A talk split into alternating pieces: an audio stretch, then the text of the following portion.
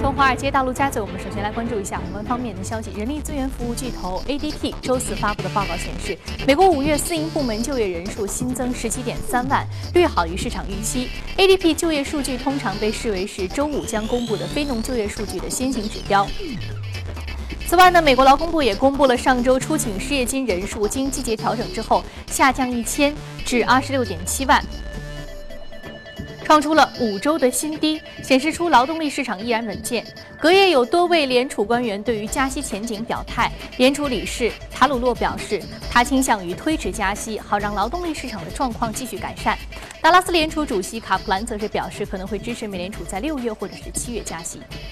美国国会众议院共和党的议长 Ryan 周四表示，将会在2016年秋季大选当中投票支持 Trump，这意味着共和党在总统提名人选上达成共识。Ryan 表示，他和 Trump 之间有分歧，但他有信心 Trump 将会帮助共和党推进保守主义议程。五月初，Rain 曾经公开表示还没有准备好支持 Trump 成为总统候选人。不过呢，在之后两人进行了多次的会面，Rain 的立场有所软化，称共和党有义务在原则性问题上团结起来，迎接十一月的总统大选。欧洲央行周四宣布维持利率政策不变，并上调欧元区今年的经济增长和通胀预期，但同时就全球经济增长减速和英国的脱欧公投带来的下行风险发出警告。欧洲央行行长德拉吉表示，经济的复苏正在逐步的进行，欧洲央行刺激将帮助再平衡风险，必要时将运用职能范围内的一切工具。德拉吉还表示，目前的水平低利率仍然将保持相当长的一段时间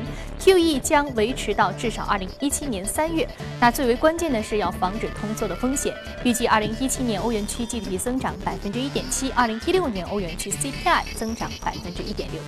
经过近四个小时的会议，石油输出国组织成员国周四在维也纳没有就原油产量限额达成一致。欧佩克将继续奉行不干预的政策，让原油供需继续恢复平衡，并推高油价。欧佩克成员国部长在会议结束之后表示，由于过去几个月油价已经从去年底的低位反弹了大约百分之八十了，现在并没有太多的压力迫使该组织采取新的行动。那么，受到这个消息的影响，国际油价一度大幅下跌百分之二。随后，在美国原油库存下降的利好消息的推动之下，油价止跌反弹，至收盘小幅上涨。好，再来关注俄罗斯。俄罗斯财政部公布的最新数据显示呢，截至六月一号，俄罗斯储备基金共计是二点五五万亿卢布，比一个月前减少百分之十一点八。以美元计算，俄罗斯储备基金共计是三百八十六亿美元，减少百分之十四点一。俄罗斯自二零零三年起呢，将石油天然气的超额收入累积起来，建立政府稳定基金。不过，由于石油出口收入的锐减，俄罗斯政府不得不动用储备基金补贴财政开支。俄罗斯储备基金因此大幅减少。好，刚刚我们浏览完了宏观方面的消息，接下来我们再来关注一下美股三大指数的一个变化情况。我们看到隔夜的美股三大指数是全线上涨，具体来看，道琼斯工业平均指数上涨百分之零点二七，纳斯达克综合指数上涨百分之零点三九，标普百指数的涨幅是百分之零点二八。那接下来我们再来关注到的是第一财经驻纽约记者葛外收盘之后给我们发回的报道。早上，主持人，首先我们来浏览一下隔夜的就业数据。美国劳工部宣布，上周首次申请失业救济金人数下滑一千人，报二十六点七万人，好于市场预测的二十七万人。首申人数也已经连续六十五周低于三十万人，创下了一九七三年以来的最长纪录。此外呢，ADP 新领域就业人数报十七点三万人，不及市场预测的十七点五万人。目前根据路透社的调查，经济学家平均预测五月份非农就业新增十六点二万人，失业率则可能从百分之五下滑到百分。之四点九，主要呢是由于从四月开始的 Verizon 罢工，预期会令到非农就业新增减少约三点五万个就业岗位。不过，在美联储议息会议和英国退欧公投之前呢，整体美股市场维持一个较为谨慎的情绪。美联储的一位理事在接受彭博社采访的时候就表示，英国退欧的可能性将是美联储在本月中旬议息会议上决定是否加息的考虑因素之一。而达拉斯地区的联储主席 Rob Kaplan 则表态支持美联储在六月或七月加息。主持人。感谢古尔给我们带来有关于市场观点的一些汇总。这里是正在直播的，从华尔街到陆家嘴，巴上来关注一下今天的主要节目。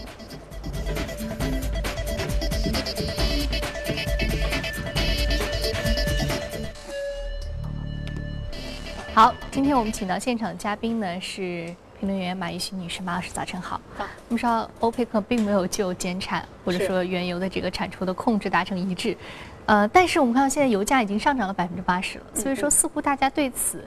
这个消息并没有太多的人心惶惶的感觉在里面。对但是在您看来，接下来它会抑制原油的这个价格反弹吗？还是说根本对市场就没有影响？呃，应该说这件事情，呃，应该说发酵已久，呃，那么对市场的影响其实相对于比较的有限，因为咱们前面谈油价也谈了很多次，特别是有一次还专门就，呃，布伦特原油油的上涨，呃，提到过一个观点，也就是未来会到六十以上的这样一个区间，也就是说，呃，这些呃减产或不减产已经是市场的杂音，它并不是能够影响。未来油价的最主要的因素，因为现在已经是在供需层面上，需求端已经和原来不一样，也就是这个平衡暂时性的已经被打破，所以会带来油价的持续的上行。呃，但是呢，同时在这时候也是要给大家提一个醒，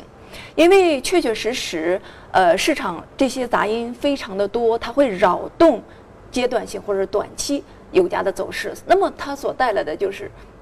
油价上行到六十到六十五区间之后，未来的大震荡绝对是不可避免的。那么，接着这些杂音，我们就要在这时候注意一下短期的风险的所在。但是现在还是一个惯性的上行，所以后面的风险也要在股价上行到相应的这个阶段有一定的警示。嗯，所以说，那您觉得就是在这个上行到什么样的一个点位，我们应该开始觉得它有可能会有压力位的出现了呢？呃，就是刚才提到的布伦特原油在六十到六十五，基本在六十五左右的这样一个上下的区间。那么相应的，呃，比如说在美国的原油的这个价格到六十左右，因为它中间有一个价差的嘛，所以这是大家重点要关注到未来，呃。市场相应的可能在原油这块出现风险的这样的一个区间的点位，嗯，所以就是说六十。这是一个非常重要的一个点位了。对，呃，那我们现在其实知道，呃，包括这个油价的干扰因素和扰动因素其实非常的多，呃，不单单是它这个供需格局的一个平衡，还更重要的是美联储未来的一个加息步伐，甚至说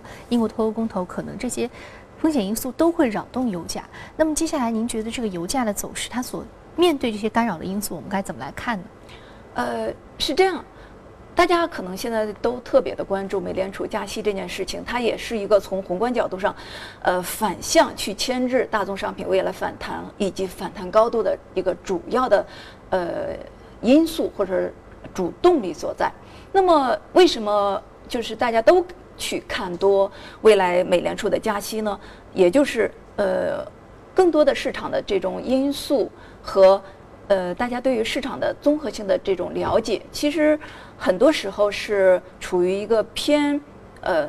比较羊群效应的这样一种层面，也就是很多人看多了之后，或者包括一些经济学家看多了之后，那么相应的跟随着投资者也好，散户也好，就都去看多这件事情。但是我认为，美联储在六月份，包括七月份加息，这个并不是一个特别大的概率，呃，甚至有可能会进一步的去推迟加息的时点，因为我们看到的现在就是，虽然昨天的就业数据相对的比较符合的预期，但是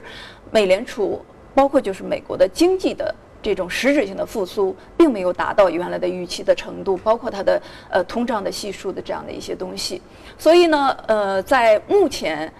也就是全球性的这种经济相对来说不是特别好的这种局面下，那么和原来已经完全的不一样。所以结合着原来在经济非常向好和目前类似数据的时候，美联储会采取量宽的政策之外，那么目前确确实实快速的。反反转到量宽，并不是特别的大概率，但是，呃，立即的加息也并不能够成型，所以它可能会，呃，到时候又会有出现一些新的因素，那么作为由头去进一步拖延这个时间点，所以就是大家不用太过于，呃，为加息。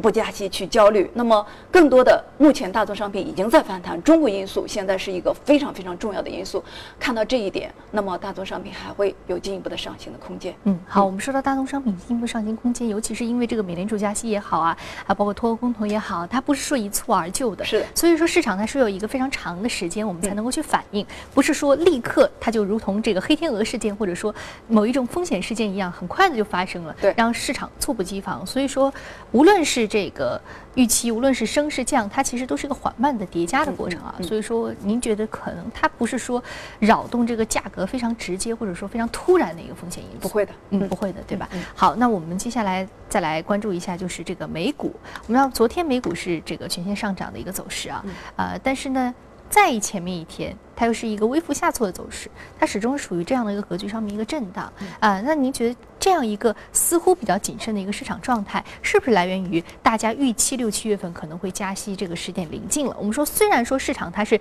一个。缓慢的风险释放或者缓慢的一个情绪释放的过程，但是它是不是就是说还是会有一些影响的？我们现在交投比较谨慎，是这个原因吗？应该说，美国的市场，呃，上一次的这种牛市格局的形成和美国的这个就是呃相应的量宽政策非常有直接的关系，所以迎来了一个五年以上的这样一个牛市。那么目前我们看到的美股的这样一个走势，也一定是和它，呃，这种加息也好，不加息也好，这种。不断的呃出来这种呃声音的扰扰动是非常有直接的关联的。那么目前这种情况下，我们呃在后面就是刚才提到的，因为有可能会进一步的拖延加息，所以美股还会在这个位置去进行高位的震荡。但是因为我刚才提到的未来。呃，不光是会推迟加息，甚至就是说今年能不能加，或者说只加一次也好，或者是加完之后就重新改变成为量宽的政策也好，所以未来美股的这种走势还是具有非常大的不不不确定的这样的一个因素的存在。所以就是目前美股会进一步的去横盘震荡，但是呢，呃，应该说后面还是阶段性有一定的风险的存在。这是在未来的走势当中，大家要重点关注到的一个风险点。嗯嗯，我们知道在未来还是会有一定的风险存在的啊。好，非常感谢马女士这一时段的一个点评。接下来我们再来关注到的是可以领涨的板块和个股分别是什么？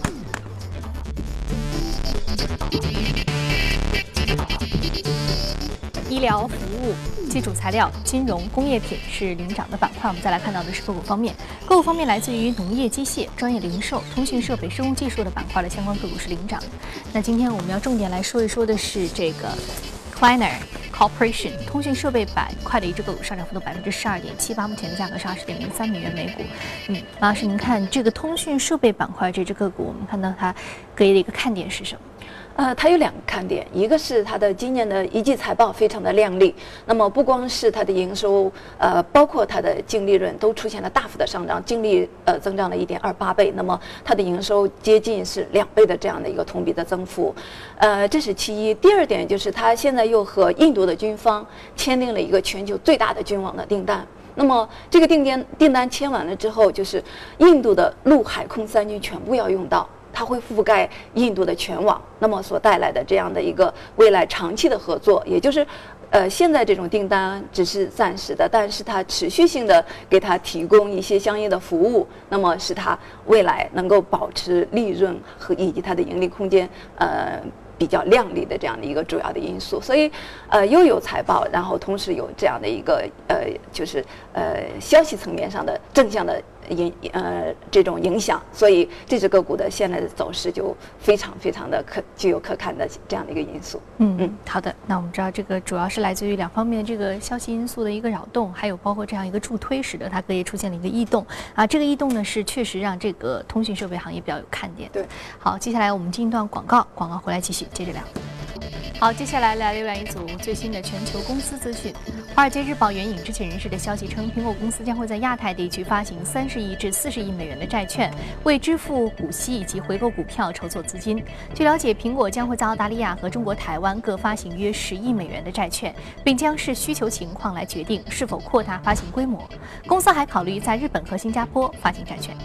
根据美国证监会日前披露的文件显示，巴菲特旗下的伯克希尔哈撒韦公司在五月二十七号至六月一号期间购入五十三点八万股美国油气企业菲利普斯六十六公司的股票，投资规模合计是四千三百万美元。那值得注意的是，此前在五月十九号至二十六号，伯克希尔更是连续六个交易日买入。菲利普斯六十六股票投资总额接近一点二亿美元。菲利普斯六十六公司是美国规模最大的炼油企业之一。伯克希尔哈撒韦自二零一五年八月油价开始走弱以来，持续持有该公司的股票。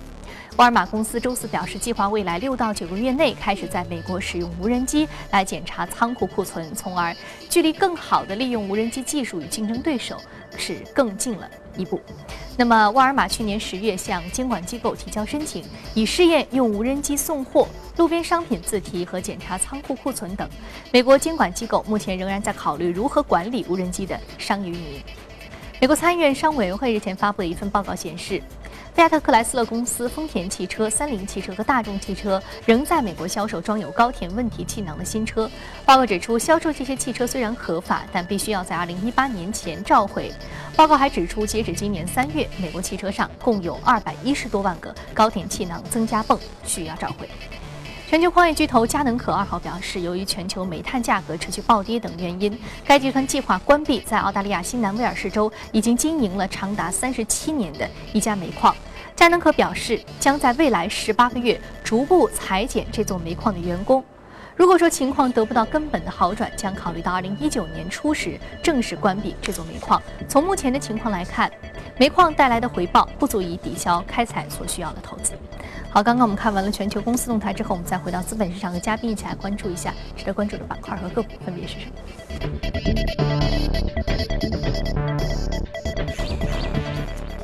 我们要说到的是通用电气，来自于多元化制造商，下跌幅度百分之零点二。今天主要说说它是在自己的汽车上来这个。好，我们多元化的制造商。好，接下来我们再来关注到的是美国水务，是水务和污水处理的一个板块的个股，下跌幅度是百分之零点零五啊。那刚刚我们说到一个这个汽车材料，就是碳纤维材料啊，但其实我们刚刚在看到这个通用电气的时候，我刚刚想到的是另外一个，就是这个碳纤维材料，就是我们在这个碳纤维材料的这个运用过程当中，其实现在有比较大的一个铺开，对，尤其是在德国有一个西格玛的。呃，碳纤维工厂，其实这一方面的板块，我们今天本来是要聊一聊，但我们看到这个屏幕上没有显示。那我们先简单来说一说这个话题吧。好的，嗯，呃，因为是这样子，就是通用为什么非常强在这个领域？因为就是说，它和呃日本的三大呃制造商之一呃东邦有这样的一个合作，所以它非常早就推出了这种碳纤维车身的制造，以及就是这种。批量的销售的这种呃途径来扩大它的产能，同时增强它的产供销的合作。那么呃，在这样的一个领域呃层面上面，我们也看到了现在就是呃 F 一也好，相应的一些其他的这种电动汽车也好，都开始。不断的采用碳纤维的这种呃材料，在它的整体的这种车身以及包括它它刹车盘等等这些层面上的应用，来减轻它的车身的重量，增强它的能耗，增强它的这样的一个续航能力。所以呢，未来这一定是汽车工业大发展的一个嗯层级上的一个重要的因素所在。也就是说，碳素材料的应用带来未来的这种电动汽车工业轻量化的革命。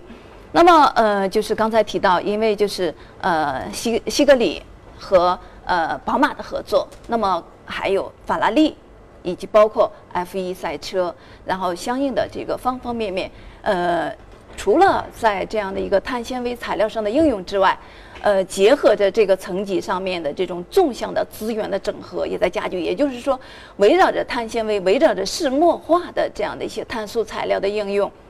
那么，相应的这种，呃，公司与公司之间的并购，公司与公司之间的融合也在增强。呃，我们知道的，比如说像美国的清特和德国的德荣，然后还有像波音和日本的东丽，因为呃，这些原来也都是提过的一些呃相应的这样一些话题的。特别是你比如说像波音和东丽的这样的合作是呃非常的亮丽的一个点的所在，也就是波音在二零一三年给东丽投资了。万亿的这样的一个呃大的订单，那么在未来的十年，动力会给波音的各个的系列的这样的飞机，以及包括未来新出的七七七 X 这个机型，它的主机翼来提供碳纤维这样的相应的这些材料。所以在未来的这样的一些高新复合材料的应用层面上面，一些大公司以及相应的有这样的一些技术的呃行业里面的龙头的这种。并购和融合是大家重点要关注的的亮点的所在。嗯，我们知道碳纤维材料，无论是这个硬度是要比其他材料更优越的，而且它的质量也是要比很多材料更轻，轻的可能到十分之一，或者说它只有它材料重量的十分之一。所以说，刚刚您说到这个电动汽车整个的一个轻量化，包括它一个体积体重的这个减轻，都是非常立竿见影的一个。材料运用的这样一个替代的非常优质的一个选择。对，嗯，好，那接下来我们今天要说的还有就是来自于这个碳素材料、还有磁性材料及稀土等概念股的相关的 A 股的标的，包括江粉磁材、银河磁体、正海磁材，还有天通股份、宁波运生、北矿磁材、新浩 SD 无锡、北方稀土、广成有色、盛和资源。好，那接下来呢，我们再说到另外一个板块，就是这个水务板块的一只个股，是美国水务，是来自于水务和污水处理的，下跌幅度百分之零点零五，微幅下挫。那其实美国水务在我们节目当中也每次提到。这个水资源处理的这个板块的一些动向的时候，都会提到美国水务。嗯，因为这只个股，我们现在也看到了它的这种走势是处于一个相对来说前期平台的高位，而且我昨天观察美国所有的类似的这样的一个水务水处理公司，现在普遍都是在一个平台的位置上面。所以其实提到它，主要这次是给大家提示一个短期的风险的所在，也就是在这个位置肯定会产生相应的震荡。那么和美国水务不一样，也就是和美国的相应的这个板块的个股不同的，就是因为我们现在已经是国内进入到主汛期，那么现在的很多的江河的这个水位也普遍都高于一九九八年的当呃当时的这样一个水位水平，所以现在就是这种暂时的备战的状态，呃，所带来的就是市场的很多的。